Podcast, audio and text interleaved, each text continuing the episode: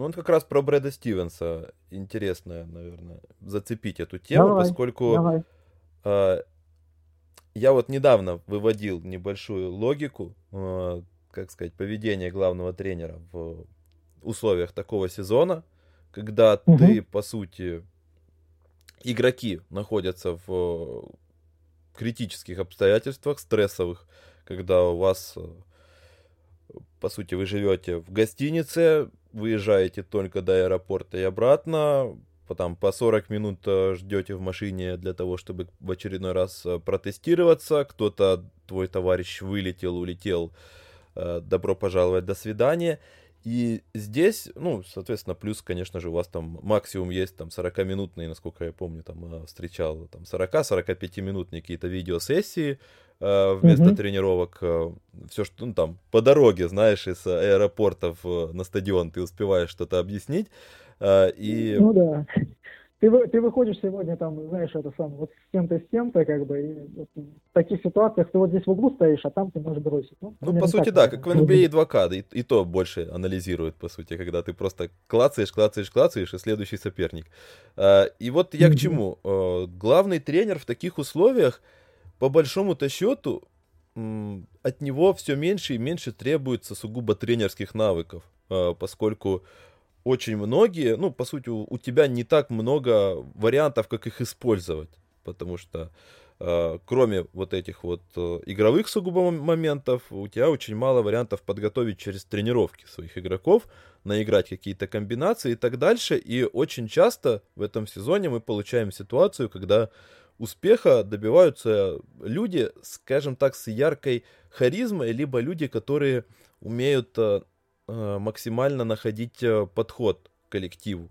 То есть, ну, это там Мгм. Тибадо возьмем, или того же там обратный пример, не харизматичного, но человека, который умеет находить подход к людям, это Тайрон Лю и так дальше. Док Риверс в первую очередь вперед из песней с его тренерскими навыками мы все прекрасно знаем, что делать, но как бы как человек он все равно вокруг себя группирует людей, и как бы вот в этом плане у меня есть вопрос э, к Брэду Стивенсу и к тому, насколько он уязвим, скажем так, вот в таких обстоятельствах, когда есть вопросы к его харизме, к его лидерским качествам, скажем так, э, вождя коллектива.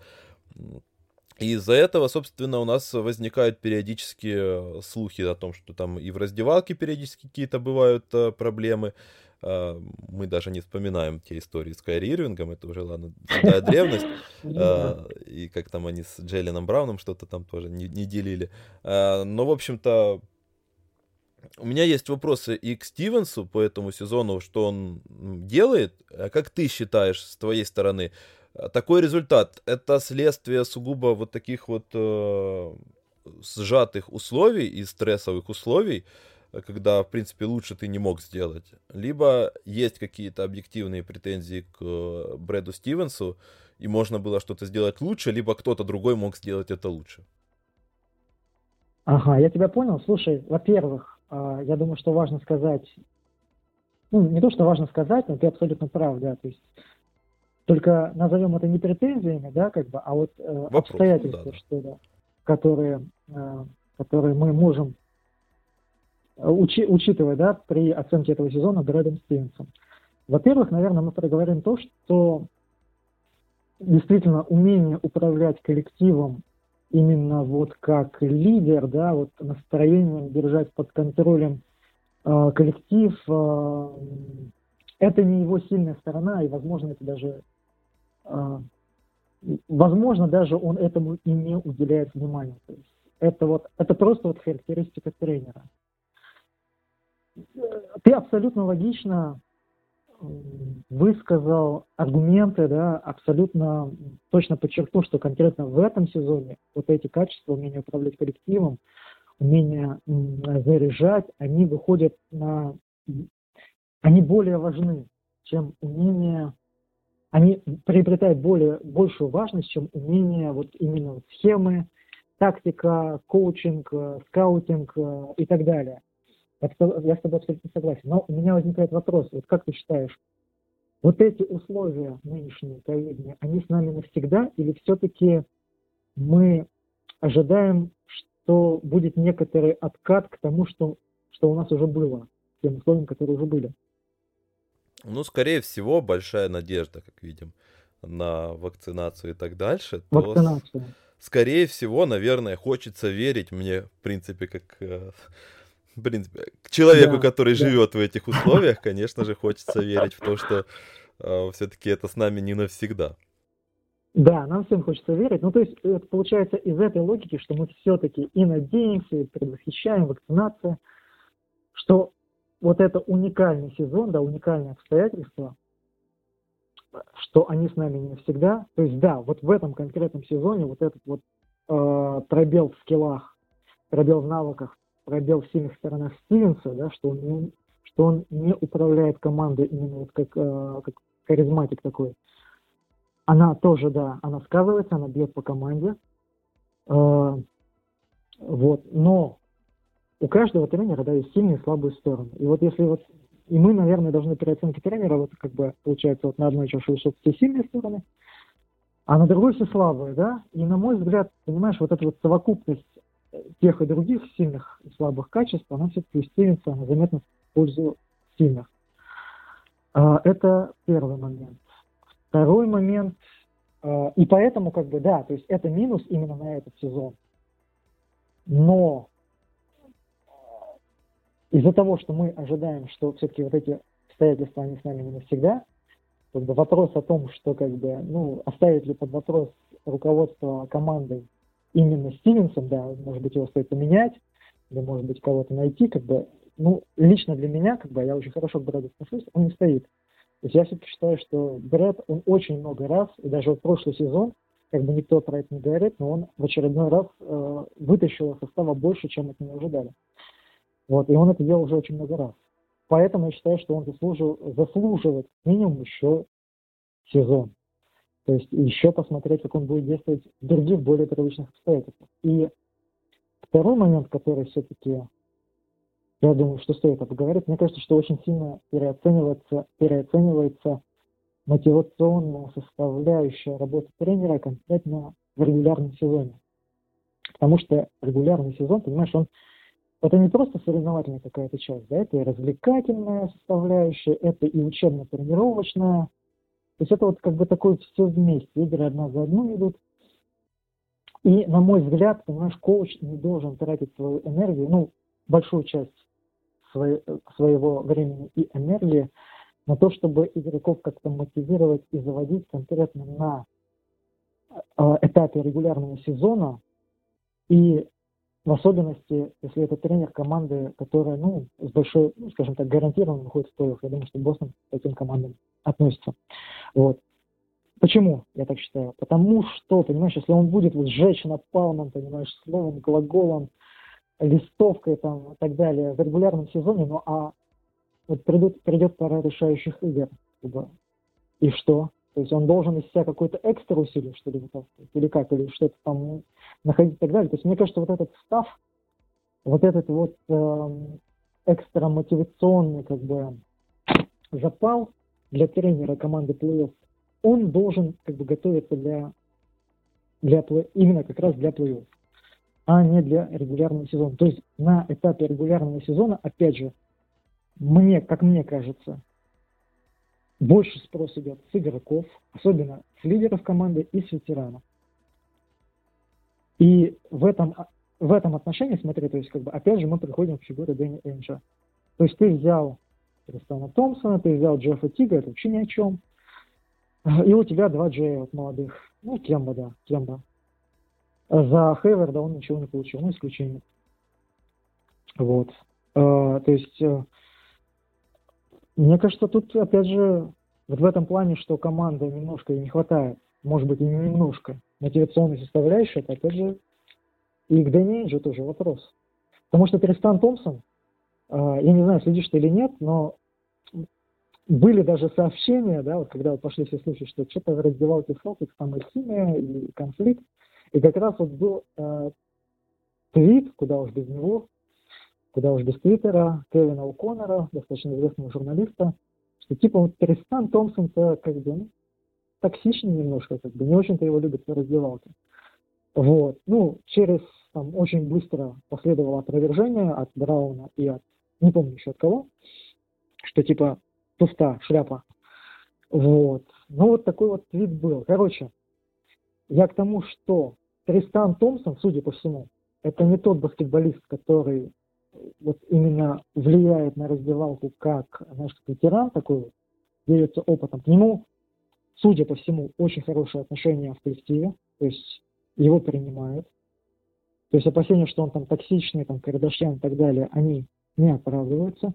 Но он не тот ветеран, понимаешь, который влияет вот на эту атмосферу в раздевалке. И он не тот ветеран, кем бы хороший полицейский, а где плохой полицейский. А где там чувак, который скажет, ребята, это полная херня, мы должны включаться в начале игр, мы должны бить первыми, да, то есть соперник должен отвечать на наши удары. По идее, да, это должен быть Смарт. Но опять же, мы приходим к тому, что Смарт, сколько там, он был травмирован, он болел ковидом перед сезоном, по-моему. А, возможно, ошибаюсь. Но он был травмирован месяц. Да, это было. Вот. Вот. Ну, то есть, понимаешь, тут как бы вот получается, когда мы вот этот сезон весь э, обсуждаем с тобой, то есть как- как-то вот одно цепляет другое, как бы все очень взаимосвязано. Ты э, не можешь как бы вот вычленить какую-то вот э, одну-две конкретные причины и сказать, вот, вот, вот, вот это вот решающий момент, который тянет команду вниз. Но получается, что одно за другое цепляется. Ну и вот понимаешь, кстати, еще один вопрос, продолжение темы про Стивенса. Мы как раз с тобой рассуждали про людей, которые могли бы в теории оказаться в Бостоне а, в свое время, и проговаривали а, нескольких персонажей, того же Батлера, того же Хардена. Э, если mm-hmm. говорить а, про то, что тот же Ирвинг уже у Бостона был, то есть многие звездные, действительно суперзвездные личности, они ну, мягко скажем, с тараканами. Однозначного игрока, ну, конечно, который был бы вот э, пределом, скажем так, мечтаний любого тренера, чтобы он и мотивировал других, и сам был каким-то харизматичным, и при этом был максимально э, профессионален в роли там, э, послушания главному тренеру, подчинения и так далее – очень найти-то не так уж и сложно. И поэтому а меня... Еще, да. смотри, Егор, а еще как... Извини, что я тебя перебиваю. Ничего, ничего. Просто вот а, просто тот момент, вот ты перечислил этого баскетболиста, которого как бы, желает видеть в коллективе. Скажи, пожалуйста, а таких баскетболистов меняют? То есть их, они доступны вообще бывают когда-нибудь? То есть, как правило же эти баскетболисты, они лицо франчайза, и они же не мутят воду. А да, да, они да. недоступны просто. Чаще есть, всего, да. Поэтому, поэтому, понимаешь, то есть в любом случае, да, я понимаю, к чему ты ведешь, как бы способен ли Стивенс, э, ну, если что, ты меня поправишь, способен ли Стивенс вот, управлять вот этим эго игрока, у которого в любом случае э, будут в определенной степени какие-то заскоки. И это очень интересный момент. И ответ на этот вопрос я не знаю. Я не знаю. Понимаешь, это вот тот, тот момент, когда, возможно, нет, возможно, нет, и, возможно, мы, как бы те люди, которые ценят Брэда Стивенса, считали, что это наш Стив Керс, а на самом деле это наш, наш Стивен Джекс, э, Марк Джексон. Марк Джексон, возможно. То есть человек, который вместе с ген-менеджером построит фундамент, а чемпионство уже поведет другое. Не знаю. То есть вот на этот вопрос я не могу ответить. То есть свидетельств того, что Стивенс может справляться с эго баскетболиста, у которого какие-то заскоки и так далее, конфликтные, объективно мы их не видели. А, с другой стороны, баскетболистов, у которых проблемы, у которых сложный характер, ну вот есть в команде Маркус Мар. Характер непростой. А, он и на тренерский штаб может наорать. И, кстати, был, была ситуация сезон или два назад, по-моему, сезон назад, когда он во время игры Стивенса поменял, телекамеры, игра, по-моему, транслировалась ESPN или, ну, в общем, национальном телевидении. Он, э, ну, это было видно, что он прям вот, знаешь, накричал, наорал, прям выразил свой гнев. Брэд промолчал, спустил, на пресс-конференции этот момент, естественно, был озвучен, его спросили, а как так? И Стивен сказал, что, во-первых, это не первый раз, когда Смарт меня наорал, и, наверное, не последний. Я ему доверяю, я его обожаю. Да мы работаем дальше, это, это наш коллектив. Ну, примерно вот такой вот мотив был. Вот о чем это говорит, я не знаю. То есть это вот умение, умение найти подход к игроку, или это вот просто то, что человек э, вот не может этот стержень продемонстрировать, что типа тренер здесь я, а игрок здесь ты. И ты выполняешь то, что я тебе говорю. То есть вот, вот такой вот момент. Да, сложная ситуация на самом деле. Наверное, стоит э, сойтись на том, что у нас пока что не было действительно большого количества выборки, потому что Кайри Ирвинг, сколько ни крути, все равно слишком специфичный баскетболист э, для того, чтобы вот там по его истории делать выводы о тренерских, э, тренерском стержне Брэда Стивенса.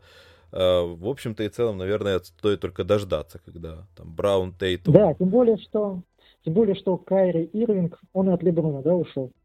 А потом позвонил ему, кстати, ты если помнишь, там... Да, да, да, он просил, просил он позвонил, извинялся, Слушай, да. я, я, говорит, был козлом, я, говорит, ничего не понимал, а ты на самом деле, ты, ты коллектив тянул, ты, ты делал все правильно, а вот у меня сейчас там, ну, э, как бы, ребятки-то не до конца понимают, что такое работать в чемпионском коллективе, ну, или в коллективе, который претендует на гайки. То есть, ну, Кайри, да, это такой человек. А с другой стороны, тоже есть, это не подтвержденная информация, есть случай, э, есть случай что а, от именно отказался Стивенс. Ну, то есть, э, Эйнш узна, хотел узнать его мнение, что Стивенс был категорически против. То есть, вот такое мнение. Ну, я не могу тоже его винить Стивенса за это мнение, потому что ну, вся карьера Демаркуса Казинса, она не убеждает в том, что он был, что Стивенс был неправ. Соглашусь. Тут а, действительно ситуация сложная, хотя ну, такие закрадываются, конечно же, опасения. Без них никуда, как ни крути. А, хотя, хотя, по сути, нам остается только, да, дожидаться, когда будут реальные проверки для Брэда Стивенса. Во всяком случае, продолжатся. И ты правильно сказал, что, наверное, следующий сезон будет еще и определяющим и для него тоже, как и для многих, наверное, mm-hmm. в, этой, в этой франшизе. А, ты знаешь, тут надо вот следить, мне кажется, знаешь, вот за Фурнье. Фурнье, либо, э, возможно, кто-то вот на него смел. Вот, э, мне кажется, вот это вот может быть такой, знаешь, индикатор, что все, мы переходим в режим, когда мы тратим деньги, и мы идем в поход. И поход наш идет, и поход, цель, наш поход, цель нашего похода это гайки.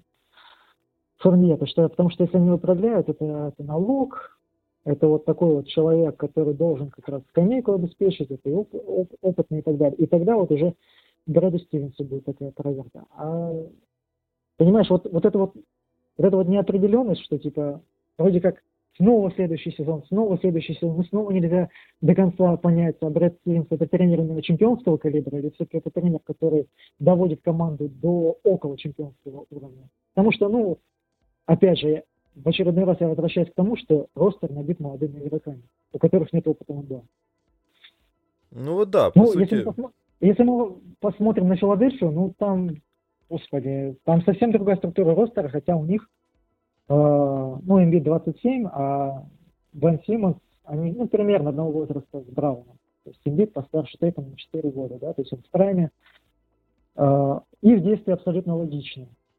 И у них э, ростер построен уже там ой, ну, достаточное количество ветеранов, да, то есть и, и, и как они действуют, да, то есть ты видишь, Джордж Хилл они взяли, они взяли Дэнни Грина, Сеткари, то есть они берут людей, которые, которых не надо доводить, учить и так далее. То есть они берут людей конкретно функционала. А, а Эйнч подбирает Стивенсу вот новичков. Пока новичков. И пока мы даже, вот у Стивенса была чемпионская, ну не чемпионская, что-то оговорка по Фрейду, контендерская команда, это вот 19 сезон, когда там это была вот эта вот говнохимия по-другому это назвать сложно, да, когда вот он не справился, когда Кайри Ирвинг. А другого ростера пока вот такого еще не было, да? По сути, да, по сути, все можно пока что еще списать на Кайри Ирвинга и в дальнейшем ждать. Я бы даже сказал в контексте следующего сезона, что там и платежка построена примерно так же, что у тебя там... Слушай, вот я хотел тебе задать вопрос. Да. Вот я знаю, я изучал матчасть, я знаю, что у тебя есть такая вот неприязнь к Брэду Стивенсу. Эм, почему? С чем это связано? О, к Брэду Стивенсу? Нет, я не скажу, что у меня какая-то прям неприязнь к Брэду Стивенсу. Э, я не скажу, что у меня была неприязнь. Э, я действительно болел за команду в начале, когда там были Айзея Томас, и она только строилась. Ага. Нет, просто я как-то иду против... Э, у меня есть просто мерзкая привычка идти там против общественного мнения, когда все а, Понимаю, сам таким страдаю. Да, mm начали хвалить Брэда Стивенса, когда он стал следующим Грегом Поповичем, когда он стал там следующим лучшим тренером в NBA, новой надеждой Иисусом и так дальше. Вот в этот момент у меня обычно пере, переклацивается, знаешь, вот этот рубильник, ага. и э, ты начинаешь где-то подсознательно выискивать э, моменты, в которых, а вот он не так вот в этом хороший, ты вот эту вот историю с Кайрирингом пытаешься найти, там, двойное дно, что там не справился Брэд Стивенс, там, условно, я не знаю, эм, другой тренер нашел бы подход и так дальше, и погасил бы эти конфликты, ну, в теории. Но, в общем-то и целом, если так положить руку на сердце, у меня нету каких-то там э, знаешь, явных причин не любить Брэда Стивенса. И я стараюсь mm-hmm. держать себя в руках. У меня э, просто это вот сугубо вот этот вот фактор срабатывает. У меня также было с Расселом Вестбруком, когда все его любили. Я его не любил, а сейчас мне, мне, мне снова нравится он в Вашингтоне. Э, ну, я, я, тебя, я тебя прекрасно понимаю, ну, это такое, наверное, мне кажется, чувство, вот это вот а, а, оппортунизм общественному мнению, да, такому общепризнанному, типа вот мы закрепили, вот это правильно, да, я, в принципе, тоже разделяю и тоже иногда этим страдаю. Ну, правда, не относительно Вестбрука. Вестбрук мне большей частью нравился всегда, но не своей баскетбольной составляющей, а своей вот этой страстью, желанием бороться всегда и до конца. Вот, бы. Наверное, если бы я был бы болельщиком там, Оклахомы Сити, я бы, наверное, был головой в стену от его решения. А я болельщик Бостон Селтикс, да, и, кстати, он, он против Бостона играл очень часто просто, ну, то есть он просто вносил команду. Вот, и когда он стал там MVP э, с этим трипл даблом своим, он два раза приехал, сначала, а, ну, сначала в Гарден приехал, потом и туда там приехал, два раза просто в одного вынес как бы, знаешь, эти моменты, они а, накладывают свой отпечаток, ты как бы говоришь, да, да вот парень умеет. А, слушай, еще, наверное, по Стивенсу, раз мы пока о нем говорим, наверное, вот э, можно обсудить вот эту вот боль, страдания э, болельщиков всех зеленой секты, это нападение команды, конечно. За что ему всегда прилетает, как ты вообще, как тебе нравится вообще? Кайфую, слушай. И команда в нападении. Кайфую каждый раз. А, это, конечно, не Кливленд Кевелерс, который я вот недавно видел, а, но где-то иногда бывает также больно. В общем-то и целом у меня к тебе как вот встречный вопрос, можно сказать. Тут, э, да, это вечная боль, действительно, тут э, периодически переходящая там, в, кров- в кровотечение из глаз. А, ну и тут да. Э, вопрос в, в контексте все того же делегирования и тренерских скажем так, распределения тренерских обязанностей, потому что есть защитные координаторы, есть атакующие координаторы, есть тренеры там по броскам, по по физике и так дальше, узкие специалисты, наверное, скажем так, внутри, внутреннюю кухню ты знаешь лучше.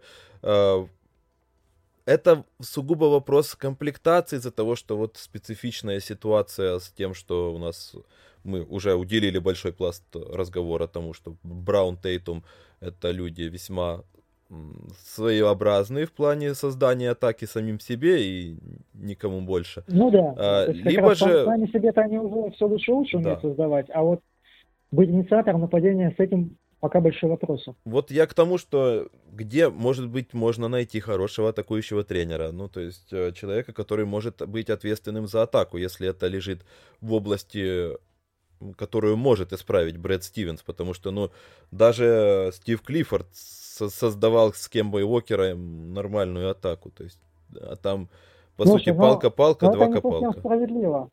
насчет Кемба Уокера ты не совсем справедлив. У него был немножко другой Кемба Уокер. Ну, безусловно, а, безусловно, да. У него был Кемба Уокер, который еще, понимаешь, когда он переезжал в Бостон, это был игрок All-NBA. Вот. А, ну и Брауна Стейтума по... у Шарлот не было. И Брауна Стейтума у Шарлот не было, да, ты, ты прав. вот. а, насчет того, что а, только ли это Стивенс или не хватает кого-то в штабе. Первый момент, который, мне кажется, недостаточно освещен, что ли, знаешь, в русскоязычном комьюнити, как-то вот всегда изолированно оценивается. Вот здесь нападение, вот здесь у нас атака, да? Хотя современный спорт командный, он уже давно пришел к тому, что у тебя, если, чтобы команда играла успешно, у тебя эти две концепции, две стадии должны быть увязаны, да? То есть у тебя защита и нападение должно быть связано. А, то есть, ну, как пример, как пример, возьму, вот есть еще одна команда, за которой я в последнее время достаточно стараюсь внимательно следить, это Новый Орлеан. А, прошлый сезон, а, я думаю, что спорить с тем, что Джентри достаточно компетентный атакующий тренер, у него игроки в плане атакующей игры показывают ну, приличные показатели, как правило, там, набивают себе статистику, если мы чисто к статистике переходим, как бы набивают себе цену рыночную и так далее. То есть как бы с этим ну, сложно спорить, да?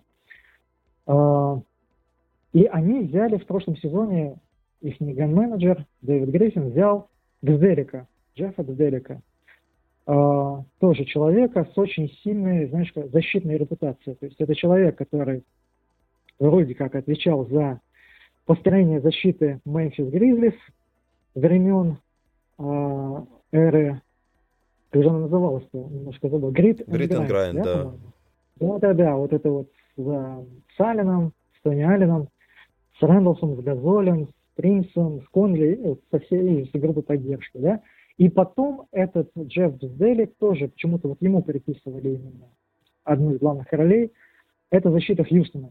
Ну, когда вот они с Дантони там пытались а, залезть на Golden State Warriors да, то есть вроде как непобедимую, кома- непобедимую команду, и вроде как даже что-то у них там не получалось. И защита была очень приличная, да.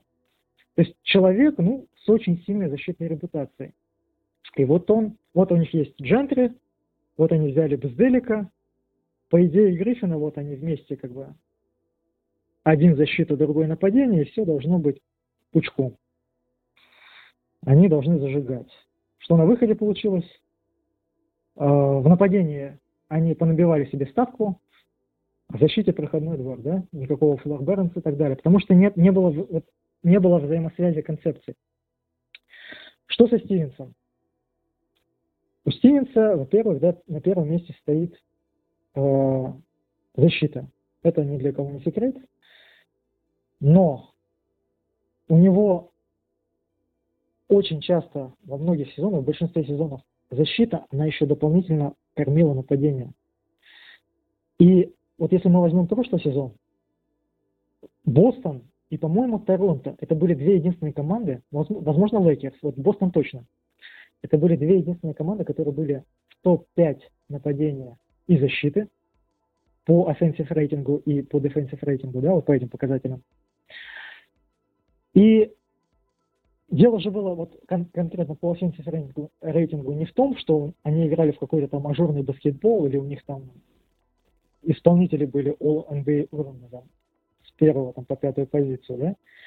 А дело в том, что они играли очень качественный дефенс, и этот дефенс генерировал достаточное количество легких очков, да, когда там атакуешь транзишн, быстро отрыв, э, придумываешь какую-то быструю трешку, там, semi-transition, так называемый, да, и в итоге, да, вот, вот это вот нападение, которое во многом, да, построено, не во многом, но частью построено на индивидуальной игре, чтобы у тебя, у тебя должны сильно играть несколько человек индивидуально, да, реализовывать какие-то мисс-матчи, единоборства один в один. Вот эти вот легкие очки, быстрые отрывы, они подтягивали в итоге нападение до очень приличного уровня. А что мы имеем в этом сезоне, да, то есть общий уровень исполнителей, на мой взгляд, в итоге просел, потому что Кемба э, просел, то есть это уже не звездная, ну, по крайней мере, сейчас это не игрок, который может претендовать, да, на All-NBA там или no. ну, All-NBA это загнул, но на, ну, на, на матч звезд он ездил, да, в первый сезон в Бостоне? Да. Сейчас он даже тогда не рассматривается. Хейварда, получается, он вообще за так за отчислил, э, отпустил, получил там исключение, на которое приобрел только вот Фурнье, который, как я уже говорил, там больше времени лечился, чем играл. И остались вот Тейтом с Брауном. То есть вот они в индивидуальном уровне просели, то есть уже вот качество индивидуальных исполнителей, да, чтобы тот offense, который был в прошлом сезоне, докручивать до каких-то более-менее приемлемых цифр, его уже нету. И еще и напади, нападение, защита ужасная, да, то есть просто проходной двор, э, которая не, до, не обеспечивает достаточного количества вот этих легких очков. И вот эта вот вся совокупность, то есть взаимосвязь защиты и нападения, которая очень сильно обвалилась, можно сказать, как, э, не знаю, как рубль в 2014 году. Вот. И привела к тому, что команда сейчас, ну, такая вот серая мость, да? Ну, просто середняк, э, что в нападении, что в защите. И можно ли этот момент решить тем, что пригласить какого-то тренера с новыми идеями? Наверное, надо пытаться. То есть я считаю, что надо попытаться. То есть вот если Индиана такие уволят, Бьорк, э, Бьорк, как его правильно? Бьорк, Бьорк Грен, да. Да, вот на это вот этого лысенького, короче. Вот, э, вот я за него, короче. Вот взять, например, вот, вот такого плана коуча. Барега нам не отпустят, да, то есть вот найти вот этого специалиста, ну, понимаешь, тут очень много упирается, чтобы они, вот не как вот в Новом Ордане получилось, Джентри сам, Бзделик сам, как бы, вот неувязанная концепция, а чтобы вот, э, тут надо найти такого специалиста, который, что ли, найдет общий язык с Брэдом, с Брэдом Стивенсом, и они вот это вот вместе, понимаешь, совместную концепцию. Потому что на самом деле это очень важно. То есть э, насколько у тебя команда выжигает и выкладывается в защите, да, у нее меньше сил на нападение, меньше сил, как двигаться, как Майами Хит. То есть Майами Хит, там, допустим, это одна из таких вот э, франшиз э, уникальных, да, там, вот их физподготовкой и так далее, они у них как-то получается сочетать, да, и защиту там, по крайней мере, получалось. Не знаю, как в этом сезоне, там, показатели, судя по всему, тоже очень сильно хромают. Но вот у них получалось, да, там, совмещать и плотный дефенс, и еще и в нападении вот это вот движение со снайперами, с катами и так далее. Вот это вот, это очень трудно совмещать, потому что сила не бесконечная.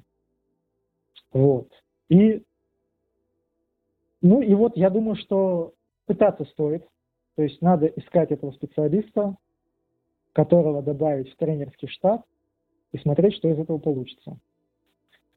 На сегодняшний день, да, то есть это просто без слез не взглянешь, иногда и иногда и, и исключать игры не хочется, или, или хочется сразу выключить, потому что потому что ты уже это кино уже видел и примерно понимаешь это уже упражнение, то есть они сначала паршиво играют, отстают на много очков, потом попытаются совершить героический камбэк, но в конце концов все равно ничего не получится.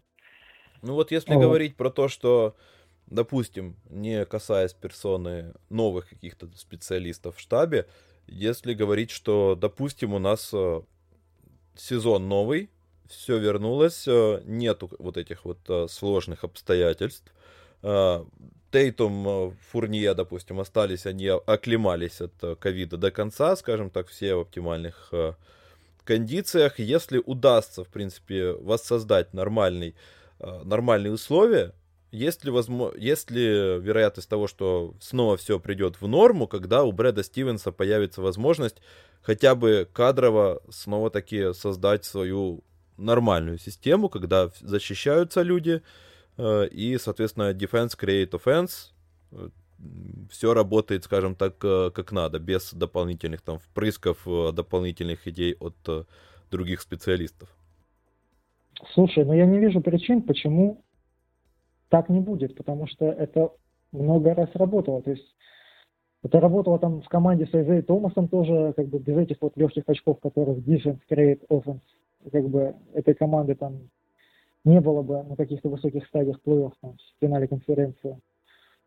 То есть это уже много раз было. Это вот не было бы, не было бы вот той команды 17-18, э, которая дошла уже до финала конференции. Там же ровно та же история примерно и была. То есть оффенс он такой достаточно, ну, может быть, чуть выше среднего, да, там, и э, так далее. Плюс еще Стивенс там, один из плюсов, да, наверное, надо проговорить.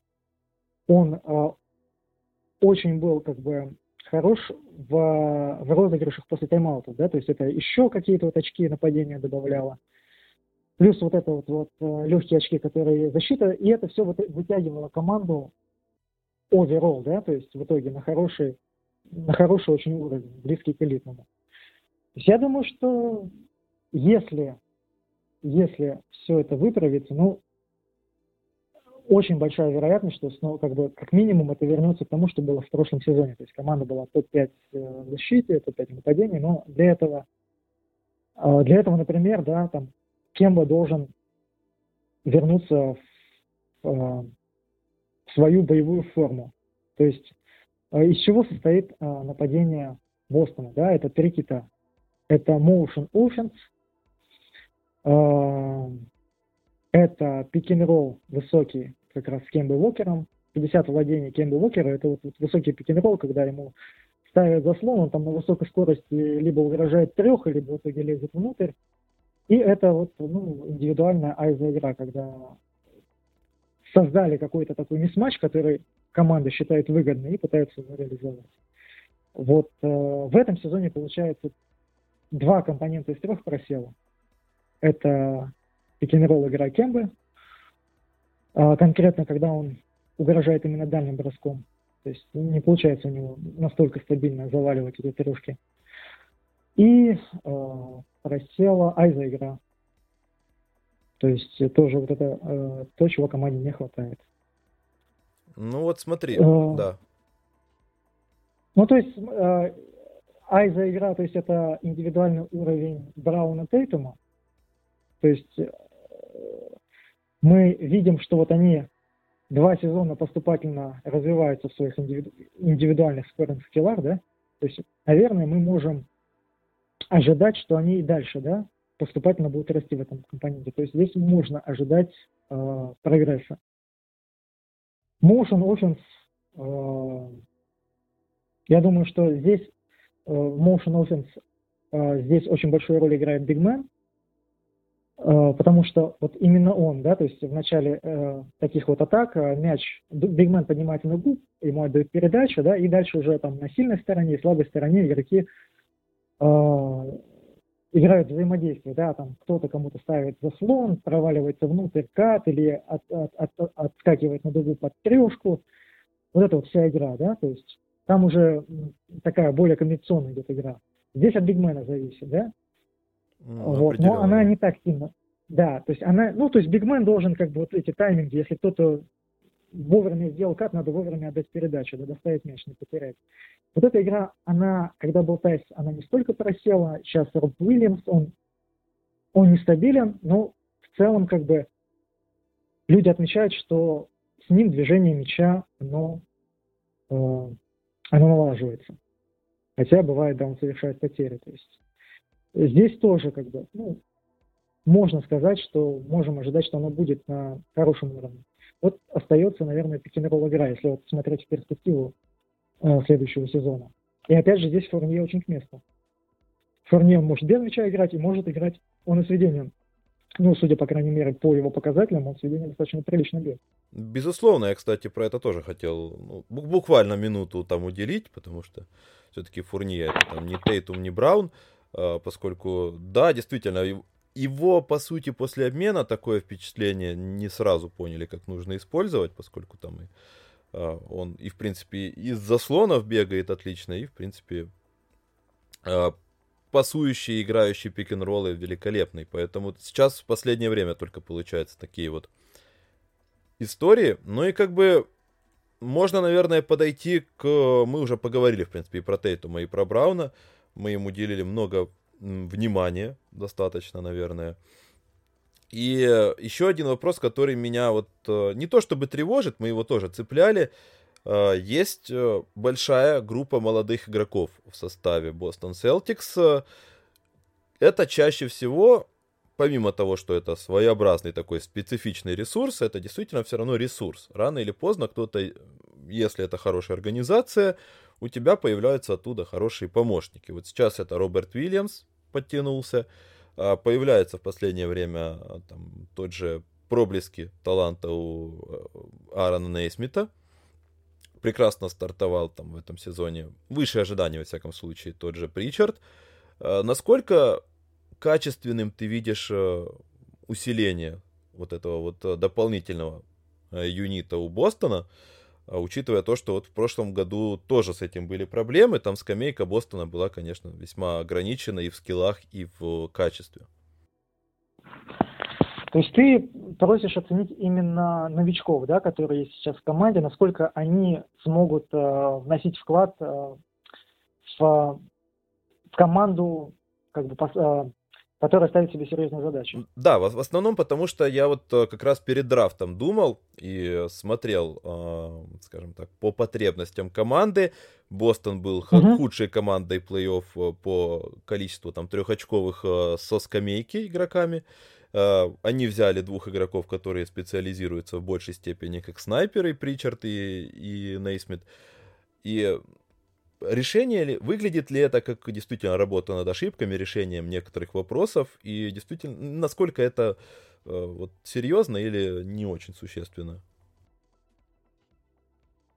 Ты знаешь, давай я тебе просто выскажу свое мнение по поводу новичков этого года и следующего, потому что все-таки очень большой фактор, опять же, неопределенности. То есть любые предсказания по новичкам этого года или следующего, они все равно, как бы, понимаешь, выглядят как гадания. Опять же, вот возьмем Нисмит, да, или Нейсмит. Ну, англоязычные комментаторы называют его Нисмит. А, парень большую часть сезона, там, еще две недели назад, ну, ну, просто даже было, не было впечатления, что он принадлежит НБА, что он сможет здесь играть. То есть он дико старался, дико хотел, там, Браун даже сказал, я, говорит, уже не за Нисмита переживаю, что он там травму получит, вспахивает и так далее, да, а то, что просто он кого-то покалечит, потому что там локти, колени, понимаешь, во всю сторону летят. Вот. Но это все, понимаешь, вот настолько он, для него настолько был, вот темп игры в НБА настолько был быстрым, он совершенно не понимал, что происходит э, на площадке. То есть человек там, ну просто, знаешь, вот первое движение, там, допустим, его, ну, тот, кого он опекает, он показывает просто движение наверх, да, такое как бы фейковое, Нисмит уже там врубил максималку, значит, язык на плечо, тот бьет по тормозам и убегает один к кольцу и забивает пустой лейап. То есть это вот нормальная такая история была. А Нисмит там, понимаешь, пролетел. То есть весь, он очень старался, но весь его хасл был мимо темы. И было видно, что вот там, знаешь, наши общие э, старшие ребята, они ему стараются подсказывать, по, прям пальцем, ты встань здесь, ты сейчас беги туда, и так далее. И вот последние игры, я не знаю, наверное, недели две назад, вот камбэк Сан-Антонио, да, то есть он там очень большую роль сыграл. Внезапно вот его хасл, его старания, вот они по таймингам стали происходить именно тогда, когда нужно. То есть он оказался, стал тем игроком, который оказывается в нужном месте, в нужное время. То есть и, и забирает этот мяч, добавляет, он стал попадать трешки. То есть он до этого, в принципе, что-то там попадал. Но сейчас он просто, вот именно вот тот Нисмит, да, которого люди, увидев выбор Бостона, да, такие, о, ну Нисмит, ну классный выбор, то есть им как раз нужен был снайпер, парень там здорово бил в колледже эти трешки, вот он специалист по этим трешкам, вот он точно заиграет. Вот это все появилось, и понимаешь, вот буквально неделю-две назад. И поэтому, понимаешь, я не могу сейчас вот сказать, я думаю, что Нисмит в следующем сезоне, ну точно все это как бы парень я надеюсь очень, как бы, я очень рад, что сейчас эта история происходит, но это только две недели. Может быть, это, вот, понимаешь, это всплеск такой вот и так далее. А с Притчардом тут больше определенности, да, то есть это игрок, который 4 года в колледже отыграл. Очень интересная история вообще просто личностная. То есть это парень, который себя посвятил баскетболу лет, наверное, может быть, с 9, с 8 даже. То есть это человек, понимаешь, который в средней школе просто перешел на домашнее обучение, чтобы у него было дополнительное время для тренировок. Родители, родители его, они тоже, кстати, спортсмены, но не баскетболисты. То есть у него мама гимнастка, а папа, не помню, но тоже спортсмен. По-моему, может быть, бейсболист. В общем, они, поним... и они понимают, что такое большой спорт. Они ему обеспечивали компанию тоже молодых вот ребят, подростков или там мальчишек, э, которые тоже хотят себя показать в большом спорте. То есть один из них сейчас играет, вот он, он жил у них дома, то есть они взяли парня, стали от, от родители Ричарда взяли парня, стали его опекунами, и он жил э, в их доме, то есть вместе с Причардом. И вот они тренировались вместе, как бы. Этот парень сейчас играет в G-лиге. Ну, тоже, согласись, как бы, два ну, да. парня, один белый, там, второй, ну, темнокожий, метис, может быть, но все равно, то есть, как бы, вместе, там, папа им, там, обеспечивал тренировки и так далее. Из Орегона, кстати говоря, по-моему, Орегон не такой уж прям супер-пупер баскетбольный штат, откуда много баскетболистов. Вот. То есть это человек, парень, который с молодых лет посвятил себя спорту, потом прям конкретно переключился на баскетбол, он сделал все сам. Четыре года в колледже. Э, ты, я думаю, что прекрасно видел Притчарда. Ничего внешне выдающегося в нем нету. Это такой вот Фредди Ван Лит, только еще более худой, еще более такая чехоточная фигура. Белый парень, низкий, но при этом железный стержень, да, характер. А, человек, который посвятил себя баскетболу. И вот он выделяется, знаешь, такой уверенностью, зрелостью и поставленным броском. То есть это человек, который, знаешь, вот, э, он из 30 э, футов уже готов бросать, то есть чуть ли не такой spacing он готов обеспечивать. Э, вот. Э, вот в отношении него, как бы, в отношении него, конечно, больше, что ли, такой определенности и больше надежд. То есть я бы его, что ли, как прототип, на который, что ли, можно надеяться, что он как бы выйдет по развитию своему, по своей карьере, вот как раз Ван Влит. Тоже такой человек, который сделал себя сам, невысокий, бросок, низкий, лезет внутрь, да, как бы не хватает ему роста и скиллов, чтобы хорошо завершать из-под кольца, но все равно как бы он создает вот это вот движение, старается обострять а, внутрь, а, чем очень здорово помогает офенсу своей команды. Вот, вот так бы я оценил Причарда, да, то есть на него больше надежды, насколько он уже в следующем сезоне, понимаешь, будет таким баскетболистом, на которого ты прям вот можешь положиться э, в плей-офф, да, Угу. Я думаю, что вероятность, вероятность достаточно большая. Вот. Что касается новичков не этого года, а того, который в команде до сих пор, Грант Вильямс, Грант Вильямс очень такой, опять же, как у всей команды, турбулентный сезон. То есть в какой-то момент он прям совсем что-то потерялся, потом после дедлайна снова стал, стал, знаешь, как бы баскетболистом, которого вот Стивенс затыкает дыры, бросает, как бы дает задание, и он с ним, в общем-то, справляется. Вот. Но это Грант Уильямс, это... И, ну, то есть, вот у него нет, он... Э, вот знаешь, раньше, когда более четкие были разделения по позициям, если ты помнишь, вот на драфтах часто игроков обзывали которые как бы вот между позициями твиннерами, да, и типа да, вот да, их да. перспективы сомнительные э, в НБА, потому что непонятно, как их использовать. Он как бы и не тяжелый форвард, и не легкий форвард, или там, допустим, не центровой, не тяжелый форвард, ну непонятно. И как бы типа он застрянет между позициями, и как бы поэтому команда подходит мимо. Потом, значит, там э, Дреймонд, значит, как бы, как бы заткнул немножко вот эти все рассуждения. И вообще НБА пошла как бы в сторону мультифункциональности баскетболистов, то есть от позиции перестали требовать четко определенных э, качеств, да, функциональных, что игрок умеет, а наоборот, что ли, стали требовать, то есть чем более он такой разнообразный, да, то есть чем больше скиллов он может добавить, там какой-то дополнительный плеймейкинг, э, хасл там или скоринг, или шутинг, или вот, ну, чем больше вот больше арсенал он обладает, тем это даже интереснее. То есть э, за этих игроков как бы стали даже выделять. Но вот с Грантом Уильямсом тут скорее вот первый вариант. То есть как-то он что ли больше сваливается в твиннера, да, то есть не до конца понятно, а в какой роли он сейчас может проявить. То есть э, ожидали, что он сможет э, проявлять себя как, знаешь, такой вот э, центровой для смолбол пятерки, да, такой. Но рост 6,6, он крепкий, как танк, но все равно вот ему не хватает немножко габаритов, что ли. Ну вот я тоже обращал внимание на это, да. Да. Потом шутинг то, тоже не до конца. То есть надеется, что он станет хорошим шутером, но пока он нестабильный шутер. И то есть вот видишь, как бы вот в ту роль, в которую его направляют и на, в которой надеются, что он проявит, у него не получается. А для Винга, для Винга, да, чтобы играть, ему не хватает подвижности именно на периметре. Да? То есть его вытаскивать на периметр, и, и там с ним могут разобраться, да, и уйти, он уже не успеет.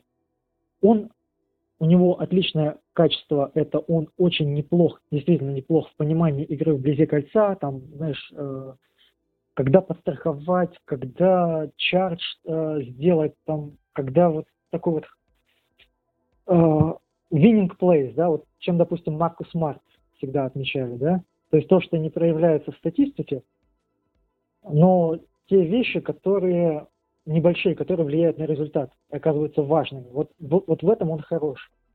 В этом он может себя проявлять. Но вот именно вот в тех вещах, которых вот э, от той роли, от которой вот, э, которой от него ждут, до того функционала, вот пока он нестабилен. То есть быть э, вот этим центром смолбольным, немножко габаритов и так далее, а компенсировать габариты в полной мере пока не получается – Трешка нестабильная, как Винг тоже пока сложновато, да, то есть с переменным успехом. То есть вот вопрос, тут вопрос, как бы, тут абсолютно непонятно. Ромео Лэнгфорд, это вообще, это черный ящик, это, понимаешь, это тайна, это, это просто, это энигма. Это человек, который всегда травмирован. Это человек, который, у которого очень интересные, понимаешь, способности в плане даже инициатора нападения. Парень, который в школьном баскетболе был известен как, э, знаешь, такой очень талантливый скорер, да, который вообще в защите себя никак не проявляет. А в Celtics пока он себя, наоборот, показывает именно, когда его привлекают, именно за защиту, понимаешь? У него неплохие атлетические способности, он на ногах успевает за игроками, то есть, э, причем бывает даже за элитными, как бы, не дергается. Он что удивительно, для парня, которому 20 лет, у которого вообще нет опыта в НБА, он, знаешь, вот есть вот у молодых игроков гэмблинг, да, то есть попытаться uh-huh. выбить мяч, там, или на блокшот прыгать и так далее. У него нет, он старается, понимаешь, вот прочитать игрока, загнать его в неудобную ситуацию. То есть он себя проявляет в защите, и при этом вот эти его таланты именно как инициатора нападения, да, как э, игрока атакующего, ну, если ты посмотришь статистику, ты скажешь, ну что ты мне заливаешь, там у человека там 30% с игры, там в редких попытках там что-то там меньше 30 в трехе и так далее. То есть как бы, ну вот по повадкам, по повадкам ты смотришь, как он там может игрока обойти на скорости, он может какой-то пикинг пер, передачу отыграть, степбэк там какую-то трешку заметить. Ну, то есть он выглядит парнем, у которого очень большой, э, очень большой потенциал, но этот баскетболист, он ну, просто постоянно э, то или иное какая-то беда с ним случается. То есть если взять этот сезон, вначале там у него операция на руке, на кисти была, он травму получил, там какой-то перелом. Потом он от этого восстановился, потом у него ковид протокол он вылетел. Потом он вышел после ковид протокола, несколько игр неплохо сыграл, даже там у него была игра с Фениксом, когда он 30 минут отыграл. Вот, опять же, себя неплохо в защите показал. Сейчас у него конкашен протокол, то есть сотрясение, с кем-то он там головами, да, успел столкнуться где, когда вообще непонятно. Опять он пропустил три игры. Ну, то есть тут абсолютно полная загадка. То есть это парень очень интересный. 14-й выбор на драфт он был в 19 году. В, в 19 Да, да, да. Да, в 19 году. Вот. Тут, потому что тот сезон как-то сместился, видишь, я Да, это так, дол- долго так как будто становится уже. Да, да, да, кажется, уже, да, уже 21 а он вроде сезон отыграл. Вот, то есть интересный парень. А вот среди остальных, пожалуй, игроков НБА не наблюдается. То есть там есть Ремонт Уотерс, там есть Карсон Эдвардс, наверное, даже этих ребят я не видел в игре. Там есть Така Фол, этого ты, конечно, видел в игре. Это уже легенда, вот. да. Это легенда, да. Ты, кстати, видел недавно, там он Мобамбу раскрутил просто. Да, я смотрел. Ну и потом же шети были, повторы, куча их. Э. Да, ты там просто поставил все на уши. Вот радуемся малому. Ну как малому? Радуемся большому, да. Нельзя назвать малым, да. Ну вот, вот таким вот вещам, как бы, такие вещи отмечаем. Кто там еще? Ну вот, в принципе, большинство перечислили, да, то есть уже какого-то Корнета там подобрали, Вагнера отчислили. Ну, то есть вот из этих ребят получается Нисмит, Лэнгфорд, Грант, Притчард. Из них всех, ну вот Притчард, да, остальные все, ну, сам понимаешь. Работать и Очень работать. много обстоятельств. Вообще непонятно. То есть кто-то, действительно, кто-то из них и может выстрелить, и выстрелить очень неплохо, но если все три не выстрелят, понимаешь, это и никто и не удивится, и, может быть, даже скажет, ну, это было понятно с самого начала. Это же Рейндж выбрал в середине драфта. Ну да. Ледосели, Пап Мелла, там все вот эти. Джеймс Янг. Хотя вот это, вот. Джеймс, о, слушай, ты молодец, ты Джеймса Янга. Я помню, помнишь. как Билл Симмонс радовался, ты что. Джеймса Янгу? Слушай, а он этого не помнит там? Кто-то там еще с Джеймсом Янгом был? То, а, нет, ну ладно, ну да, это не такой косяк. Парень такой белый снайпер еще выбирали. Забыл я, как его зовут. Он даже в НБА еще немножко что-то пытался где-то себя проявить, но так и не проявил. Ну ладно, это, извиняюсь, отвлекся. Ну это уже да, так сказать. В общем, вот, Лирика. Да, вот эти вот, вот эти вот все вот эти вот все выборы. Саллинджер еще, да. Ну, Алиник хотя бы игроком НБА стал, как бы. Он в Майами играл, сейчас до сих пор даже играет. И даже семизначную сумму в контракте как бы ему подписали. Ну, как бы у него вполне успешная карьера на этом фоне, да, действительно тут. Вполне, да. Кстати, заметь, тоже интересный момент какой. Дэнни драфтует, и ребята, даже некоторые остаются в НБА, но подписывают он прям считанных единиц из тех, кого он драфтовал. Да, да, да. То есть, и, и, пожалуй, не ошибается в этом плане. То есть в этом, вот я ему отдаю должное, вот он умеет оценить масштаб игрока, как бы, и конъюнктуру, знаешь, рынка, что ли, да, и сколько этот игрок стоит. И он, и он не переплачивает. Потому что вот если ты возьмешь, допустим, те подписания, которые он делал, допустим, Эвери Брэдли, да? Когда его подписали, там было еще мнение, что-то, а не переплатили мы, прошло там сезон два, вот таких, блин, шикарный контракт, отличный ролевик, прям вот то, что надо, да? Защита, трешка, а еще и стоит ниже рынка. Потом Смарт. Ой, да чё, кого там? Ну, у него 13 в среднем, да, если взять там на 4 сезона. Плюс бонусы какие-то, там полмиллиона бонусов, там, если он вес будет держать. А он держит, молодец. А, тоже, ну, наверное, согласимся, да, что Маркус Смарт это ролевой игрок, э, прям вот премиум, премиум сегмента, да, и он своих ну, денег определенно, стоит. да. Да, дальше. То есть это человек, который может надеть смирительную рубашку на звезду, в принципе, за что и держит. Плюс еще и как бы вот он как раз лидерскими качествами харизматическими отличается. Дальше, кто там еще?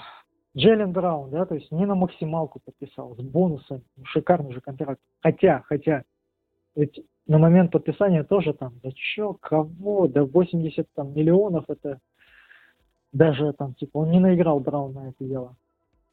Ну вот, прошел, прошел там сезон, вопросов нету. То есть в этом плане Эйнш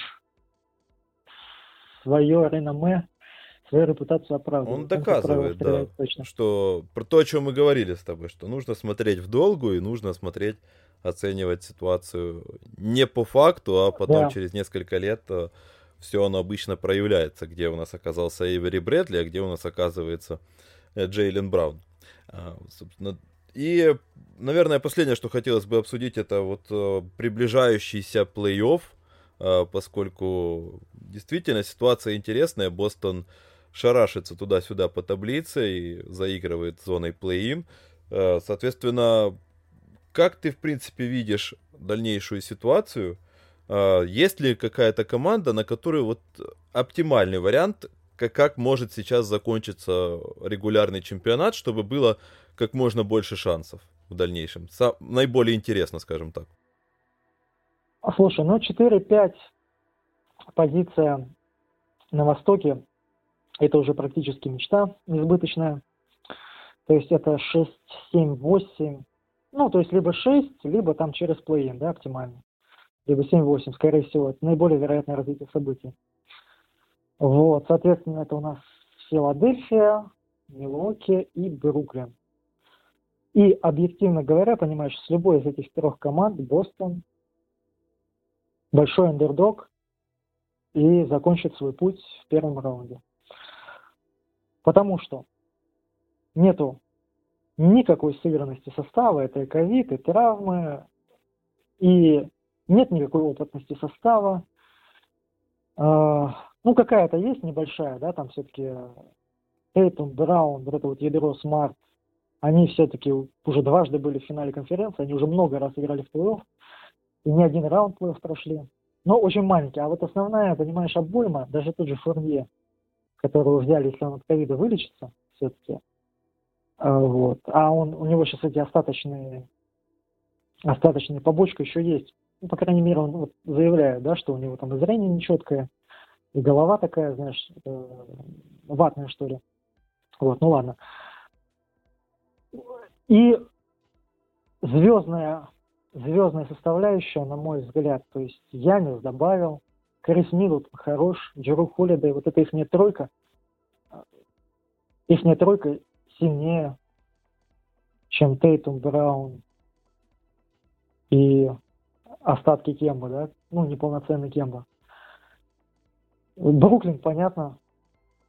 Бруклин, понятно. Там есть, вот с Бруклином есть небольшой, прям вот, я не знаю, какой-то фантастический шанс, что что-то у них там, понимаешь, шестеренки заедут. Вот вернется Харден.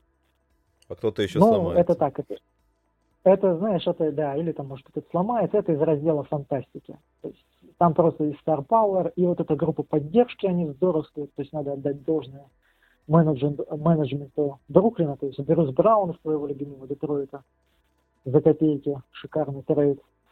Там Блейк Гриффин, опять же, из Детройта. Слушай, Детройт сделал чемпионом Бруклина. Ну и там еще, я отмечу, там на Западе Реджи Джексон помогает, слушай, там вообще отличная компания. Ну, Хорошо живут быв, бывшие баскетболисты Детройта сейчас весьма. Ну, да, Пистонс, короче, определяет вообще сезон НБА тем или иным способом. Напрямую не получилось. Но ну, и Андре Драммонд старается в Лейкерс, да.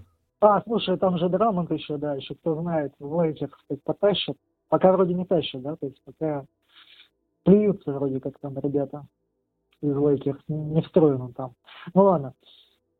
Вот, ну то есть Филадельфия, вот Филадельфия как команда на меня произвела самое колоссальное впечатление. То есть они просто вот относительно недавно играли с Бостоном, то есть как они скушали абсолютно всю команду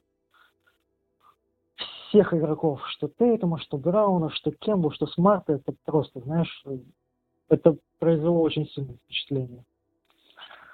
Возможно, конечно, они там как бы показали свой пик, но в плане вот, знаешь, слаженности действий в защите, а в нападении у Бостона, я извиняюсь, ну, Эмбит это это криптонит. И ничего ты с ним не сделаешь. А еще ты знаешь, какой момент? Я немножко отвлекусь. Стивен все-таки по, по ходу игры по ходу игры в регулярном чемпионате там пробует какие-то эксперименты. Вот мне кажется, вот недавно Бостон триумфально проиграл серию Чикаго. То есть играли три игры, две игры Бостон проиграл. И там Вучевич наказал два раза из трех. То есть Бостон пытался, знаешь, там попробовать вот эту тактику какую-то сдваивания на Вучевича. То есть, как мне кажется, возможно, как бы если бы не фактор Эмбида, что с Эмбидом есть вероятность играть, они бы и не пробовали. на Вучевича сдваиваться. Пусть там Тристан Томпсон пихается, пусть там Вучевич напихивает, а тут вот все-таки, мне кажется, они вот э, доминирующий бигмен, которого, которых не так много. Ну, такая вот разминочная да? модель, да. Да, вот тут он чисто, знаешь, попробовать вот это вот сдваивание и так далее. И ничего не получилось в том плане, что Вучевич вовремя расставал с мячом на дугу, ротации поздно, то есть там эти клозауты, забегания на шутер, все время не туда, запаздывали. И два раза Чикаго расстрелял Бостон. То есть, ну, это вот один из основополагающих моментов, почему они выиграли. А там, понимаешь, там не Вучевич, там Эмбит. Эмбит, который вот в прайме, который прибавил. То есть тут Филадельфия, ну, просто вот, ну, нет ни одного свидетельства, почему Бостон может пройти Филадельфию. Нет ни одного свидетельства, почему Бостон может пройти Милуоки, наверное, да, даже, даже Милуоки. И Бруклин с его огневой мощью, с его звездным, вот этим звездным запасом. А это те команды, которые будут играть, с которыми будем играть в первом раунде. Поэтому можно сказать, я думаю, что э, запасаться лавандовым чаем или там как там с мелисой, с мятой и успокаиваться и ждать да, следующего сезона. Ну, в плане ожиданий, да, чтобы не сильно переживать. А, в плане задач именно команды, я думаю, что именно вот проверить, проверить того же Фурнье, посмотреть Притчарда, посмотреть, кто вот из этих ребят, знаешь, как бы сможет показать, что он, что его можно брать с собой в поход. Дальше уже, там, на следующий сезон. Как Высоцкий пел, да, в горы с собой возьми, да? Там поймешь, кто такой. Да, кстати. Да, да, как Высоцкий. Вот, поэтому я думаю, что этот сезон в плане каких-то там задач бороться за серьезные цели, он проходит мимо так сложилось. То есть этому были причины. И объективные обстоятельства, мы их обсуждали, и формирование состава Дэнни Эйнджа. То есть, возможно, и вот это вот разочарование, которое есть там среди болельщиков, и вот а, ребят, которые делают контент, которые говорят, ну вы же типа контендер, вы должны себя вести как команда с большого рынка, а, как команда, которая ставит большие задачи, да, а, а Дэнни Эйнш, ну, все его действия как бы свидетельствуют о том, что он действует в другом ключе. Сброс Тайсон, не знаю, это просто белый флаг. И... Там люди пытались как-то усилиться, команды, которые собираются все-таки идти за гайками. А Дэнни, Дэнни в итоге спустился, понимаешь, ниже налога. Ну, каждый, да, действительно, обозначил свои приоритеты на этот сезон. И... Да, я думаю, что Эйнш обозначил свои приоритеты и в целом, знаешь, как бы вот ком... смотреть команду в этом сезоне Бостон Celtics и болельщикам грустно, я думаю, что и не очень интересно сторонним болельщикам, там отдельно, наверное, и выступления смотреть, как, э, как Браун может зажигать, Тейтум, да, там, вот последний месяц он немножко оклемался от ковида и начал там грузить, там, 53 отгрузил, 60 отгрузил вот за какими-то индивидуальными выступлениями следить. Вот. То есть это все вот моменты, которые удручают, но по большому счету, наверное, главное, вот, вот есть большая картина, да? Э, на ней вот есть два парня, которые можно рассматривать как э, cornerstone франчайза. То есть вот эти основополагающие. Эти парни прогрессирует, да? Динамика достаточно приличная. Им 23-24. Вот это большая картина. Вот остаются как бы вот э, что ли вот антураж, да, вот этот вот экспозиция, что ли, определиться с экспозицией. А, и получится ли это, конечно, у Энджи, это мы, конечно, увидим. Но если взглянуть, вот у нас есть команды, которые там Клиперс, Лейкерс, которые здесь и сейчас, да, э, Милуоки, Филадельфия. Вот Филадельфия это на будущее. Денвер, да, то есть Йокич, Мюррей, Портер. Будущее. Дончич, Порзингис, ну, наверное, да, то есть, Ну, болельщики Даллас надеются, что Порзингис, да. Что это будущее, Дончич, да. понятно, это гений. Да, Дончич, понятно, что это гений, это баскетболист, который э, должен на высоких стадиях играть в последующие сезоны. И кто у нас там еще остался, наверное, Мемфис, да? Ну, скорее всего, да, можно есть- их назвать. То есть, смотри, у нас есть Моран Джексон, но они помоложе, чем, Че- э, чем Тейтум Браун. У нас есть э, Филадельфия э, с Эмбидом и Симмонсом. И плюс они вложились э, в Харриса, который неплох. Конечно, он не на 30 миллионов, но он хороший баскетболист. Вот. Они в прайме, да, вот это прям вот серьезная сила. Они будут составлять конкуренцию Йокич, подбитый Мюррей,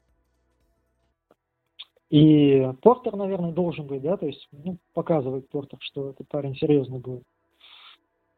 А, Букер и Эйтон, на твой взгляд, это тандем, ну там можно еще добавить Бриджеса прицепом, прицепом, да, но вряд ли это можно рассматривать как звездного баскетболиста.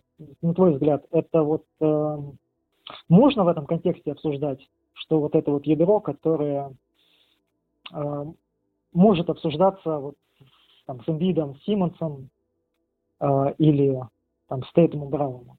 Ну, мне кажется, что как минимум после вот этой вот плодотворного сотрудничества с Крисом Полом, возможно, у них э, как-то поменяется немножечко в головах менталитет, потому что, ну, парни действительно дико талантливые, поэтому я бы их рассматривал, но еще, конечно же, посмотрел бы на то, как они изменятся именно в голове у себя после вот этих всех сезонов и насколько у них будет действительно менталитет немножечко поменяется. А, ага, понимаю. Ну, я просто вот сравниваю Браун Тейтум, мне почему-то кажется, что ну, Тейтум выше потенциал, чем у Букера. Браун Да. Ну, в этом плане, да. чем... Вот. И я просто, знаешь, вот как бы вот эти стартовые позиции команды, которые вроде как должны наступать вот немножко вот сезон 2, и вот которые следующие команды будут наступать. А почему Эйнш как бы все-таки принял решение, да, что он играет в долгую, как бы на дистанции, а вот не, и не идет там за Харденом здесь и сейчас. Вот. А, еще мы не сказали, да, Зайон и Инграм. Да, тоже, кстати.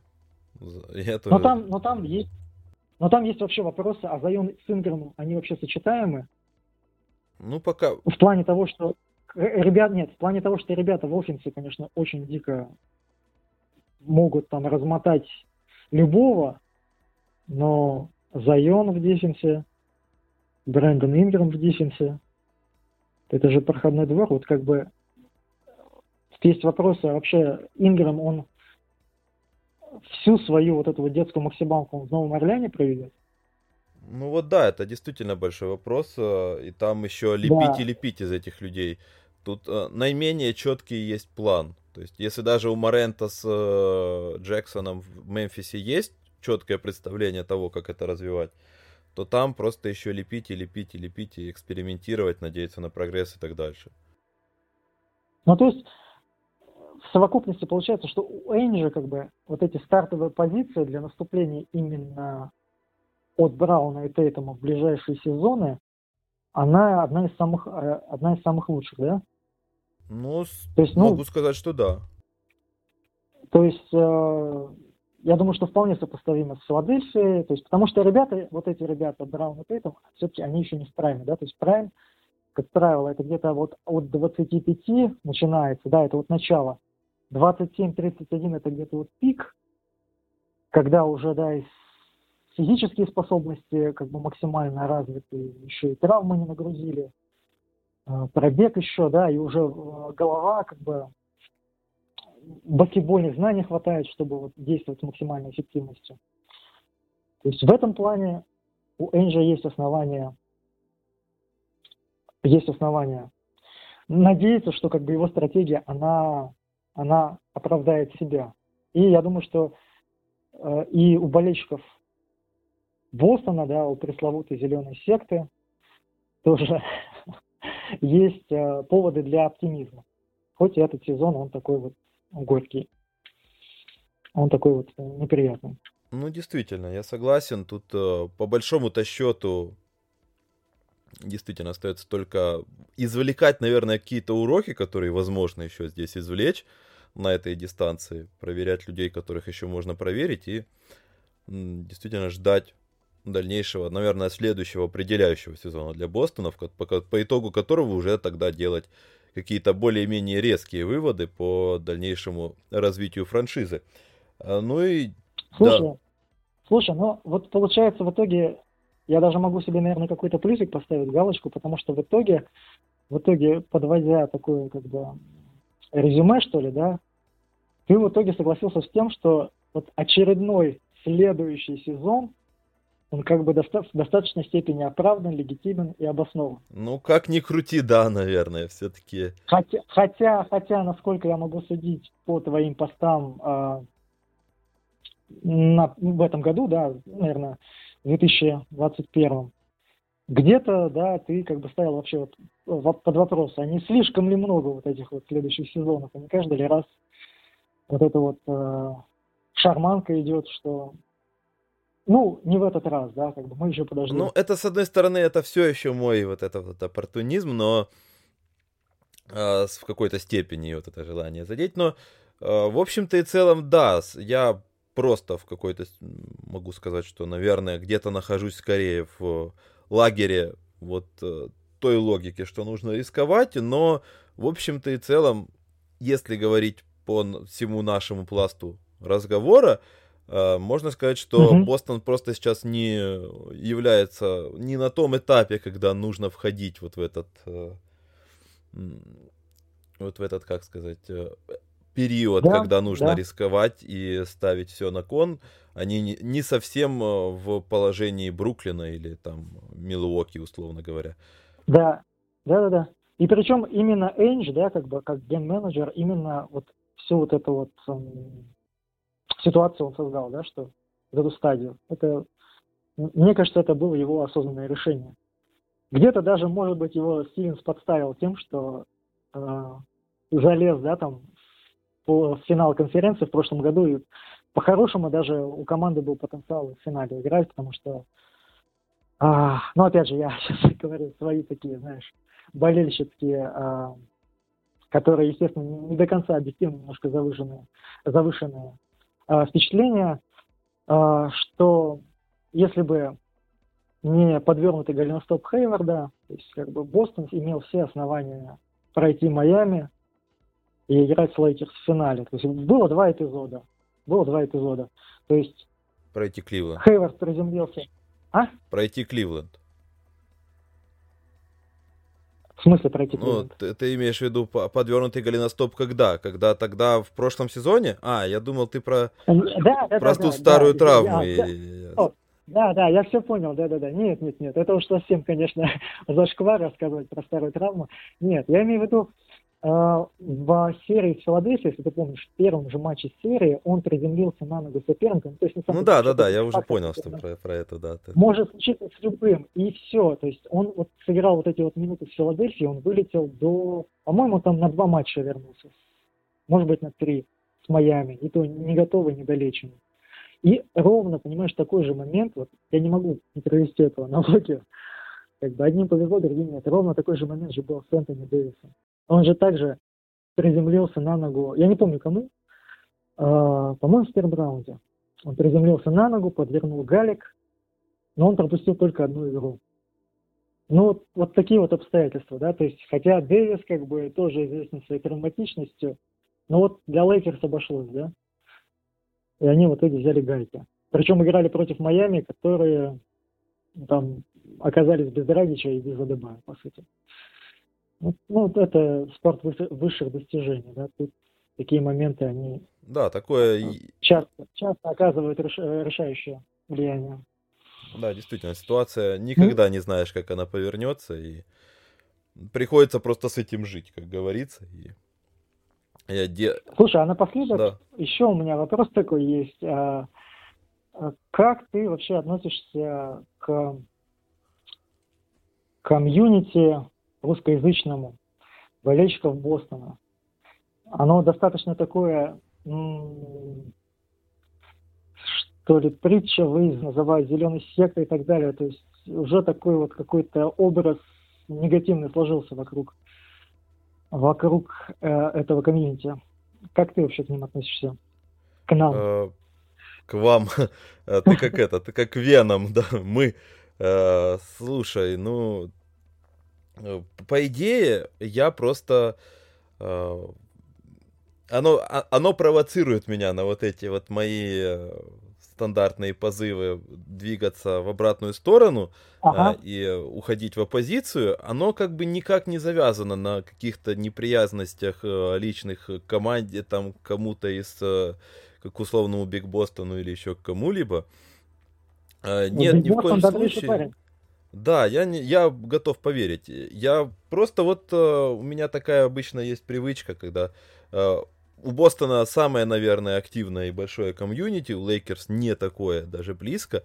А, поэтому как бы у нас в Рунете, поэтому Бостон освещается как можно активнее и чаще всего с фанатской вот такой вот точки зрения. Поэтому меня оно часто как-то триггерит на вот такие вот а, выход в оппозицию. Но, в общем-то и целом, а, я просто понимаю, что мы все фанаты. То есть э, просто было бы у нас такое, такое комьюнити болельщиков Детройт Пистонс, ну, эм, была бы такая же история у меня с Детройтом. Поэтому, в общем-то и да. целом, это очень круто, что всегда есть э, такие большие комьюнити, которые к тому же еще и плюс активны. Да, да, я с тобой полностью согласен. Хотелось бы, да, чтобы и болельщики разных команд между собой общались более активно. Как-то вот, знаешь, вот в комьюнити вот есть какое-то, не знаю, четкое, что ли, какое-то вот отношение к друг другу в штыки. То есть, если ты там за тех, то ты вообще как бы а, априори, да, как бы говоришь а, абстрагированно и так далее. То есть, как бы, хотелось бы, да, чтобы и комьюнити были больше, и Detroit Pistons, а, ребята не просто, да, там молча э, смотрели на Джереми Гранта там или на Брюса Брауна раньше, э, там восхищались Драмондом, а и тоже как-то выходили общаться, то есть и между собой, и э, с другими комьюнити.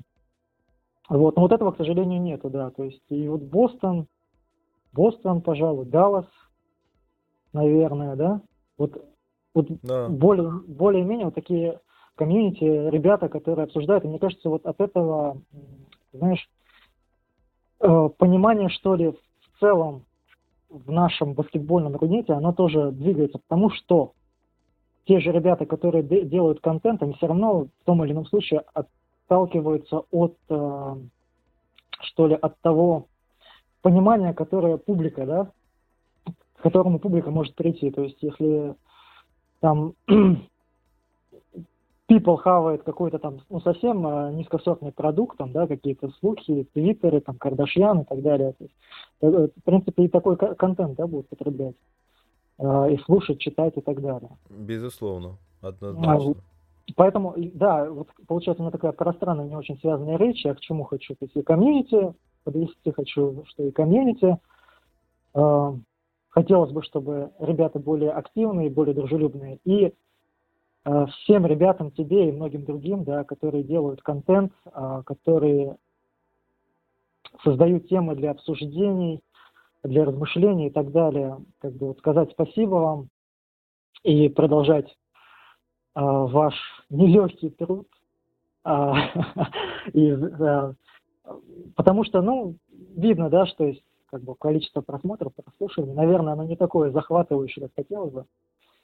Вот. Ну, слушай, мне кажется просто, что это вопрос э, тоже времени, потому что постепенно все-таки технологии развиваются, появляется больше возможностей на разных площадках создавать вот эти вот комьюнити, э, и постепенно у людей появляется возможность э, болеть за свои команды, организовываться в разные вот действительно группы и так дальше, форумы и так дальше. Просто кто-то в Телеграме, кто-то в Ютубе и так дальше. Поэтому, мне кажется, просто время, и э, люди все равно к этому придут, тем более NBA а становится доступнее с каждым годом, поэтому тоже остается надеяться и, и, и верить, и ждать. Да, будем ждать прогресса, как бы, в том плане, а, что игра будет набирать популярность И у вас, ребята, творческих успехов в плане производства кон- контента будет все больше и больше. Он будет все интереснее и интереснее, вызывать все больше ажиотаж. Ну и тебе спасибо, слушай. Во-первых, за сегодняшний разговор. Во-вторых, э, ты сам периодически пишешь на спорте. Э, тоже не забывай про это дело. Поэтому я читаю и так дальше. А, поэтому и всем спасибо, наверное, кто сейчас э, был с нами, кто слушал этот э, подкаст. Э, я, конечно же, присоединяюсь к нашим... Я надеюсь, во всяком случае, что вы согласны, солидарны с нами, что наша комьюнити будет в дальнейшем только расти. И, в общем-то, я мне остается поблагодарить всех еще раз, пожелать всем доброго здоровья в наше непростое время. Такое вот и остается надеяться на всю ту же вакцину и так дальше, что это все-таки не навсегда. Ну, я тоже, знаешь, как бы хочу тебя, во-первых, поблагодарить, и очень интересно было пообщаться. Э, даже такая вот атмосфера какая-то, мне кажется, э, сложилась такая дружелюбная, интересная именно обсуждение, а не то, что кто-то там, знаешь, пытается доказать кому-то что-то, какие-то позиции там утвердить. Вот. Спасибо за возможность высказаться. Очень прошу прощения, что получилось очень-очень и очень, наверное, долго, да, и пространно и так далее. То есть, э, ну, вот так вот я. Первый раз я задействован в подкасте, как говорится, первый мой плей-офф, такой опыт. Ну, нет, ну зато мы, зато мы все достаточно подробно обсудили. Может быть, если что, я просто разделю это на два подкаста, ну, то есть на два на две части, но, в общем-то, и целом получилось главное, что мы зацепили очень много вещей, и я считаю, что тут много пищи для размышления есть для каждого, кто сам для себя примет решение, кто виноват ли Эйндж э, и так дальше. Можете, кстати, да, делиться этими же своими впечатлениями. Да. Ну и, собственно, друзья, всем еще раз э, большое спасибо и, конечно же, до новых встреч. А, всем удачи.